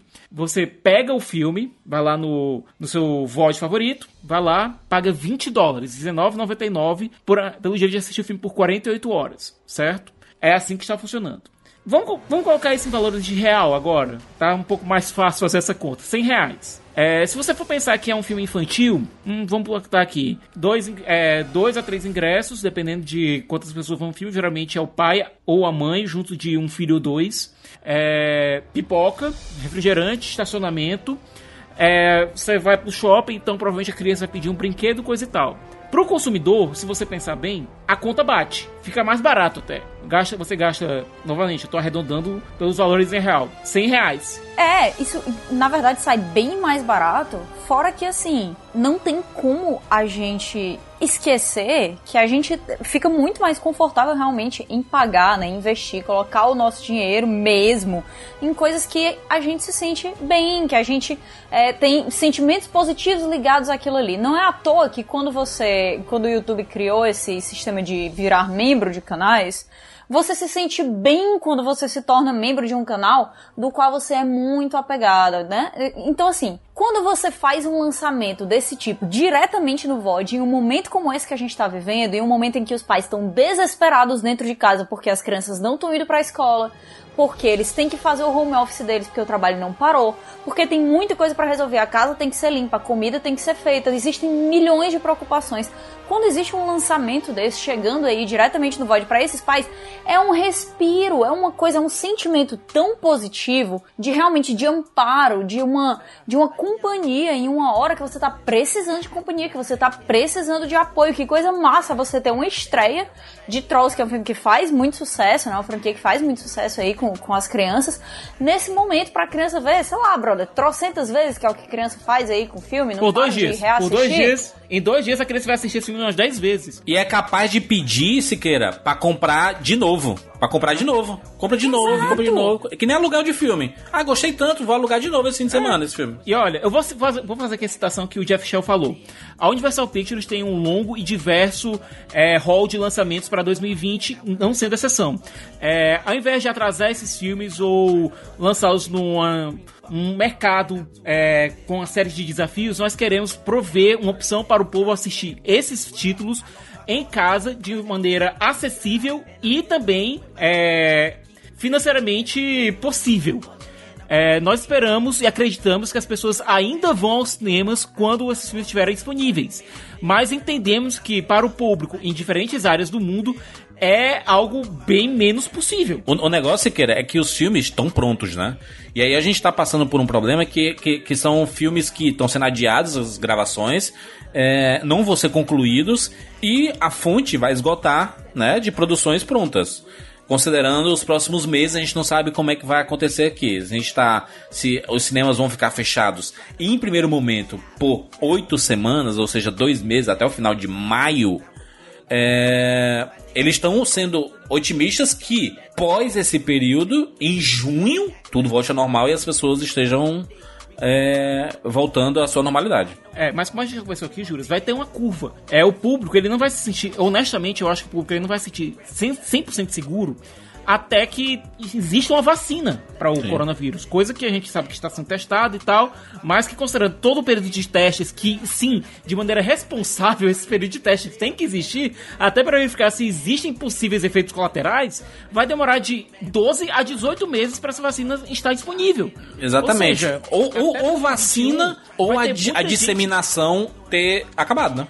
É, ou- é, Porque essa, essa, o coronavírus é uma coisa que se espalha de uma maneira tão fácil que ela vai virar endêmica. Vai sair, a gente vai sair do estado de pandemia e a gente vai entrar, no, vai entrar no estado de endemia, que é mais ou menos como a gente vive com a dengue. É, a dengue ela, ela tem um período sazonal onde ela se torna endêmica. É algo que não vai sair do nosso ecossistema. Vai acontecer o tempo todo. Através da vacina você consegue ter esse controle. Mas, como eu já falei, para essa vacina realmente ela ter eficácia e confiança, Sim. vão demorar de 12 a 18 meses. Não vai ser que nem em contágio, por exemplo, que com menos de 150 dias de epidemia já tinha lá uma vacina pronta. E que a cientista pulou todos os protocolos ne- necessários para uma vacina. É, filmes de abril e maio vão ser todos adiados, ok? Né? Porque não vai ter cinema aberto, né? Ou adiados ou, é, ou adiados ou lançados no VOD. Beleza, Mas VOD é outra coisa, tô falando de cinema. Cine- lançamento em cinema. Se o cinema não vai estar aberto, todos vão ser adiados.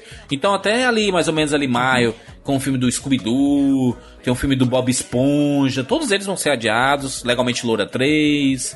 É, todos eles, todos eles vão ser adiados, Viúva Negra já foi e tudo mais. E aí a gente entra em junho, que é um período meio que é, os filmes de junho vão ser adiados, alguns já estão sendo adiados.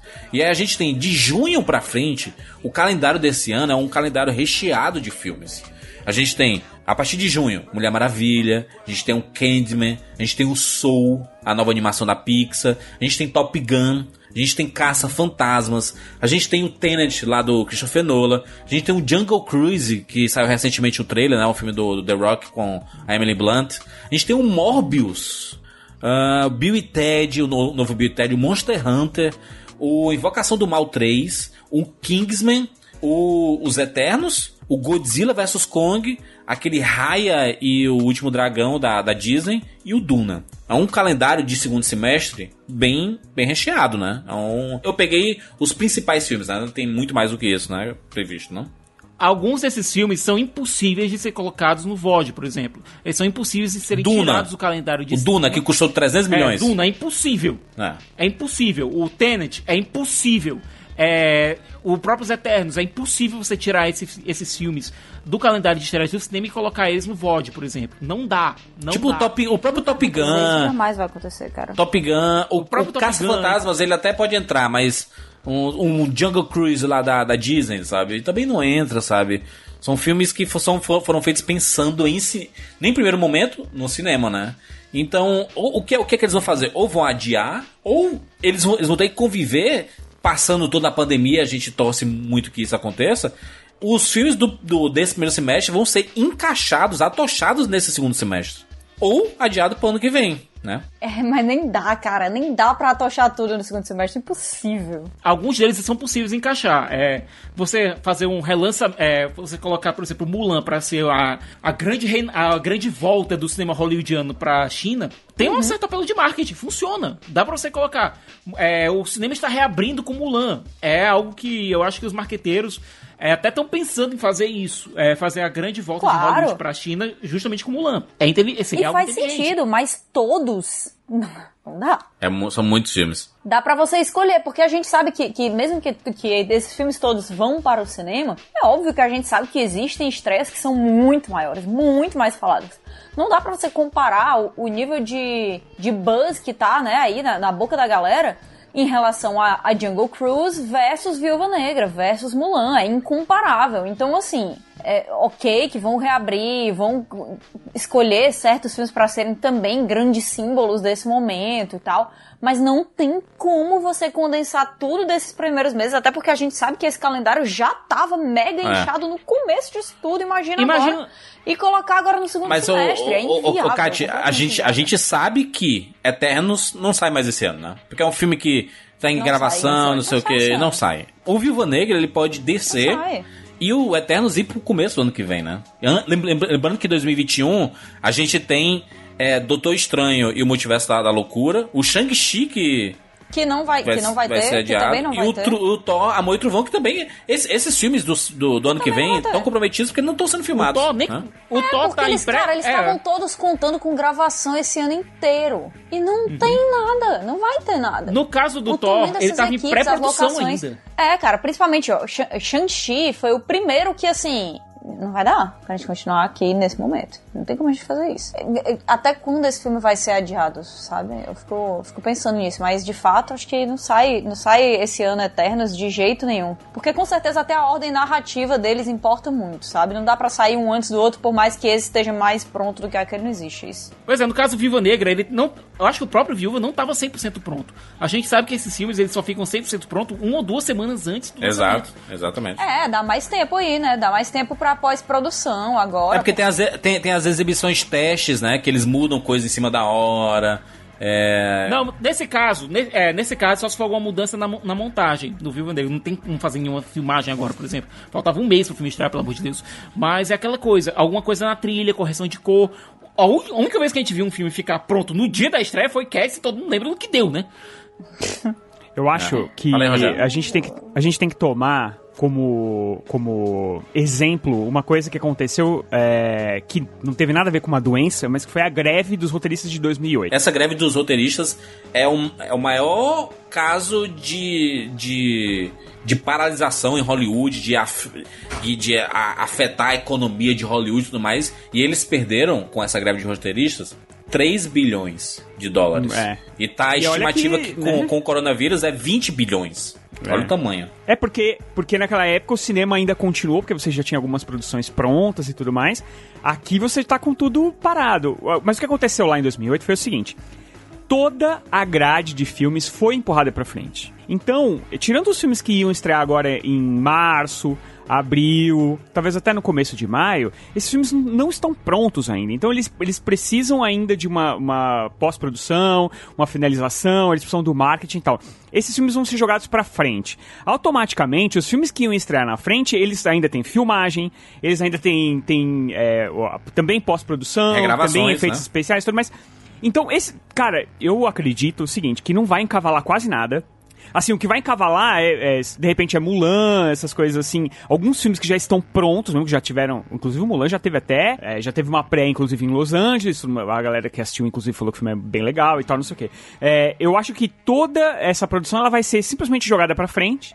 E eu acho que, do mesmo jeito que aconteceu no- na greve dos roteiristas, ela. é, é, não, não teve um, en- encavalamento, se é que existe essa palavra, é, do, das produções. Elas simplesmente foram todas jogadas pra frente. Então, quer dizer, eu acho que os filmes do ano que vem, do segundo semestre do ano que vem, vão ser jogados pra é, 2022, né? E os de 2020 pra 2021 e assim vai, entendeu? E aí você vai, vai ter a produção. Mas isso vai afetar absurdamente no sentido de que essas datas são escolhidas com um propósito, né? Então, por exemplo, Sim. você escolhe filmes de julho, porque você sabe que a, a molecadinha lá do, é, tá de férias no mundo todo, tá, não sei o quê. E agora, como é que fica? Né? Com, com toda essa modificação. É. Será que o filme da Viúva Negra, e agora em abril, vai funcionar em, no- em novembro, talvez? Né? Então, quer dizer. É, mas, se, mas se as pessoas estão estão em casa, é, e as crianças estão em casa, então pra você- lançar num VOD da vida faz muito sentido, né? Ele, o Trolls sair no VOD. Eu acho que, pô, Trolls, eu acho que, por exemplo, o Scooby-Doo, é, esses filmes, É. assim, que não tem tanto apelo mercadológico, digamos assim, é um filme que vai se dar muito bem com a criançada, eu acho que poderia funcionar muito bem em VOD. Inclusive, eu acho que VOD tem que ser, é, tem que ter uma campanha de marketing muito grande aqui no Brasil, porque é muito obscuro. A gente pode estar falando VOD aqui, tem muita gente que pode nem saber o que que é VOD, porque, assim, Sim. Você não vê propaganda na TV, assim, o máximo que você vê é de vez em quando falando do Now, da vida e tal, mas Como é que acessa isso, né? É no site? É no aplicativo? A gente não. A galera meio que não sabe como é que funciona é, o VOD, né? No, no forma geral. Pois né? é. Você sabia que se você. Outro dia, e olha que a gente trabalha com cinema e tudo mais. Mas outro É. dia eu tava com muita vontade de ver o, a- o Alien 2, né? O Aliens, o Resgate. E eu tava com uma preguiça desgraçada de pegar o, o Blu-ray que eu tenho aqui, colocar no videogame. E, cara, mexer no, no controle do videogame é, é muito ruim pra, pra acessar filme e tal. Aí eu fiquei pensando, o que, que eu vou fazer? Aí eu tava ali no Google, no, coloquei no Google, né? Eu falei, onde que eu vou assistir isso? Cara, no Google Play, lá no aplicativo do Google Play, onde a gente baixa joguinhos, essas porcaria tudo, você aluga um filme, cara. Você vai lá, aluga o filme, você pode alugar, você pode comprar. Você vai lá, clica, é muito rápido, é barato. Por exemplo, eu paguei no, no Alien, eu paguei R$6,90. Assisti o filme com qualidade. Na PlayStation Store, cara. Pois é. PlayStation Store. Eu vivo, eu vivo comprando o filme lá pra Eu vi, eu, vi, eu vi aqui, ó. Eu peguei o meu. Eu tenho um iPhone e aí é, abri o aplicativo da iTunes e tem uma aba chamada Filmes. E tá aqui, ó. Star Wars, a sessão Skywalker. comprar R$ 44,90, aí eu posso assistir para sempre o filme, ou alugar R$ 16,90. Aí tem Star Wars, tem Frozen 2, tem Parasita, tem Rocketman, tem Crime Sem Saída, Ford vs Ferrari, Contágio, que tá no top de filmes aqui, as pessoas estão desesperadas procurando esses filmes de é, pós-apocalíptico, né? Ou de disseminação de vírus e tudo mais, pra. Meio, meio que como uma curiosidade, né? De entender o, como que as pessoas nos filmes. No, como que as pessoas nos filmes se comportam. E até surreal você ver o contágio, porque é muito parecido com o que está acontecendo É. é, nos dias de hoje, né? E ele custa R$ 7,90 para alugar, inclusive, Aí, tá o contágio. Então, é, e o, o Google, tanto o Google quanto o da Apple, são os que têm o maior catálogo. Você praticamente, cara, Exato. praticamente tem todos os filmes. Tem todos, to- Todos todos, os filmes, filmes. todos os filmes. Então, você tanto que você coloca no Google e ele vai, vai te colocar pra um ou pra outro, você vai, assiste e a qualidade é ótima. Se você tiver um Chromecast ou um Apple TV, você assiste na televisão. Se você tiver Isso. uma televisão que, que espelha o seu celular, você também assiste na televisão. Então, quer dizer, cara, a gente tem uma Não, se você gama. tiver uma gente- TV, uma, uma, uma TV Smart que tenha o aplicativo específico dele, né? O da Apple tem, tem lá o Apple TV, né? Que você baixa e você pode assistir na TV também. Tem tudo aí, né? Tem, tem muita coisa. Então, quer dizer, a gente às vezes deixa de lado porque, ah, não tá no Netflix, ah, não tá na Amazon Prime, porque hoje em dia a gente só pensa nessa parte coletiva. Eu quero assinar um serviço que eu possa escolher o que eu quiser. E aí você passa três horas escolhendo e não assiste nada. Mas a- a- a- muitas vezes, quando a gente fala aqui de algum filme, aqui na, na- no Rapadura Cash, ou quando a gente tá conversando mesmo, as pessoas sempre perguntam: tem no, é, tem no Netflix? Tem no Amazon Prime? Cara, procura lá no Google, você vai ver que você pode alugar de repente por ter uma promoção, 3 reais. Tem, sabe, você vai. Você vai pagar 7 reais, Mas- você vai assistir dois dias do filme. Então, Mas, mas, mas, Rogério, a maioria desses, desses VOD, assim, você paga por filme, né? Então, se você escolhe três filmes, você já dá um valor de uma mensalidade de um stream desses aí. Eu acho que uma, uma boa recomendação pra filmes é o Telecine, né? Porque o, o Telecine você paga uma mensalidade e você tem acesso a mais de 2 mil filmes. Assim, é um, é um catálogo absurdo. E agora eles estão com. Nesse momento você pode inclusive assinar e ficar com, é, com 30 dias gratuito, né? Você pode ter Isso, é, acesso 30 lá. Cara, não é por nada não, mas eu, eu, tava, eu tava dando olhada no catálogo do Telecine. Tem muita coisa que eu gosto, cara. Muita coisa. Desde faroeste antigo. Cara, tem um faroeste que eu gostava muito de assistir com meu tio, que é O Homem que Matou o Facindra. Eu, eu revi ontem, cara. Né? Cara, fora, fora que esses 30 dias agora, né? A gente tá precisando. Que é o que, na verdade, a maioria das empresas estão dando, né? De, de, de. Algumas dando 15 dias, algumas estendendo até o final de abril, né? É, Esse momento de quarentena, né? De, de, pra ficar em casa e tudo mais. Então, um, um telecine desse da vida vale muito a pena, porque tem um catálogo de filmes mu- muito grande. Então, se você não quiser pagar individualmente. É, por, filme, né? Nesses VOD da vida e VODs, tudo né? mais, você tem acesso a um catálogo de filmes bem grande, né? Acho que vale muito a pena. Falamos? Fechamos? Falamos, né? Muitos assuntos aí. A gente sabe que você, se ouvir até o final aqui esse programa, é, a gente tá meio de saco cheio de ficar ouvindo toda hora falar de ah, tem do cuidado, coronavírus, lave as mãos, não sei o quê. E, mas tem que ser repetido, porque tem gente que só aprende na repetição mesmo. É, e, e o nosso papel aqui é passar informação também, né, passar informação do que está acontecendo e falar da nossa área. Eu sei que é, tem coisas muito mais importantes para a gente se preocupar do que se preocupar, ah, o adiamento do Viva Negra, do Mulan. Tem muita coisa mais importante pra gente se preocupar, sim. Mas é a nossa área aqui, né? A gente trabalha com cinema. Sim, é do que a gente fala. E também nessa hora é legal a gente se preocupar com outras coisas de vez em quando, mas sempre lembrando da responsabilidade do momento e que ela cabe a cada um de nós, né? Porque é, por mais que a gente não esteja com medo de, de pegar a doença agora, ainda assim é nossa responsabilidade, porque nós somos a sociedade. Exatamente. Então vamos todos ter o- os nossos cuidados básicos. Vamos evitar aglomerações e tudo mais. Vamos ficar mais em casa. Vamos jogar videogame, gente. Vamos assistir é, Netflix, jogar um LOLzinho. É- esse é o momento. Sim. Esse é o momento de jogar pra Mano, caramba. aproveitar todos esses trials. Pega aí o, tipo, esses, esses períodos de teste, É. 15 dias, 30 dias aí, da, da telecine que a gente falou. Cara, 30 dias assistindo os filmes que você queria estar assistindo antes, ali no conforto da sua casa, sua caminha e tal. Pois é. Ah, se a gente falasse isso há uns meses atrás, a pessoa ia dizer, Não. meu amigo, eu daria tudo por isso. Pois Olha- é o momento de você aproveitar. Aproveita que adiaram o 007 pra novembro, tem todos os telecinhos, assiste lá tudo, cara. É, cara, assim, vai, sai os- assinando, cara, sai pegando período de trial de tudo, de tudo. Pega aí, assina todos, tá? E aí você vai experimentando. Por vez ali, ó, aproveita, aproveita. E fica dentro de casa, mantenha as mãos lavadas. Evita contato, cuida e ampara também as pessoas mais velhas, as pessoas que estão mais fragilizadas nessa situação, que estão precisando da nossa ajuda. É isso. Inclusive, Kátia, aqui, aqui no prédio tá rolando uma, uma, um movimento legal, que é uma coisa que está acontecendo em outros condomínios e prédios e tudo mais. É, quando você sabe que tem idosos em determinadas casas e eles moram sozinhos, tem uma galera se dispondo a fazer compras no supermercado para eles não saírem de casa. E dizendo assim, é, ah, o que, é que- o que, Isso é o que é que tá maravilhoso. precisando? Aí você interfona lá pro, pro apartamento da, do, do, do idoso ou da, da idosa ou do casal de idosos. é, e pergunta o que, que tá precisando, só que deixa que eu vou, lá e compro tudo mais. Cara, a gente precisa se ajudar. É essa parada, a gente tem que se ajudar, tem que pensar no próximo. E a gente vai passar por tudo isso e, e a gente precisa também ser otimista. Né? Tem, que, tem que torcer, tem que é, reforçar, tem que aplaudir diariamente os médicos, as enfermeiras, a galera que trabalha em hospitais, segurança, a turma que não pode parar, a turma de mídia, cara. Tem muitos jornais aí que estão continuando trabalhando. porque- Pessoal dos.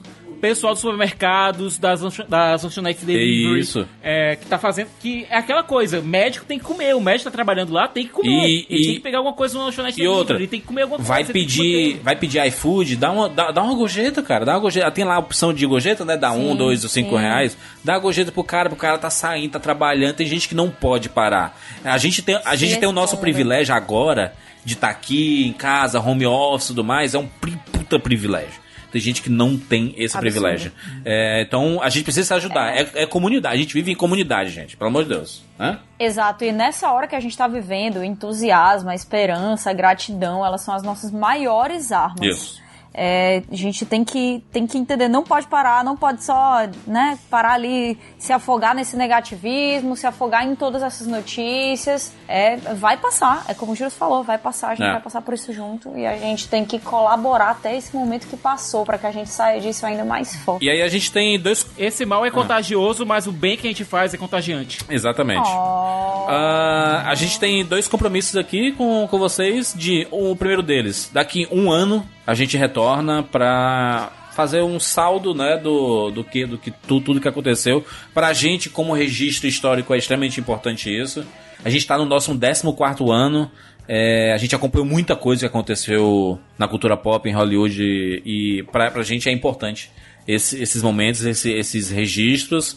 E o segundo compromisso é que a gente vai trazer edições mais recorrentes do Rapadura Cash com ah, a ideia de discutir mais cinema e trazer também leveza e diversão pra vocês nas próximas edições. né? Exatamente. Companhia nessa hora. Exatamente. Fechamos? Falamos sobre muita coisa.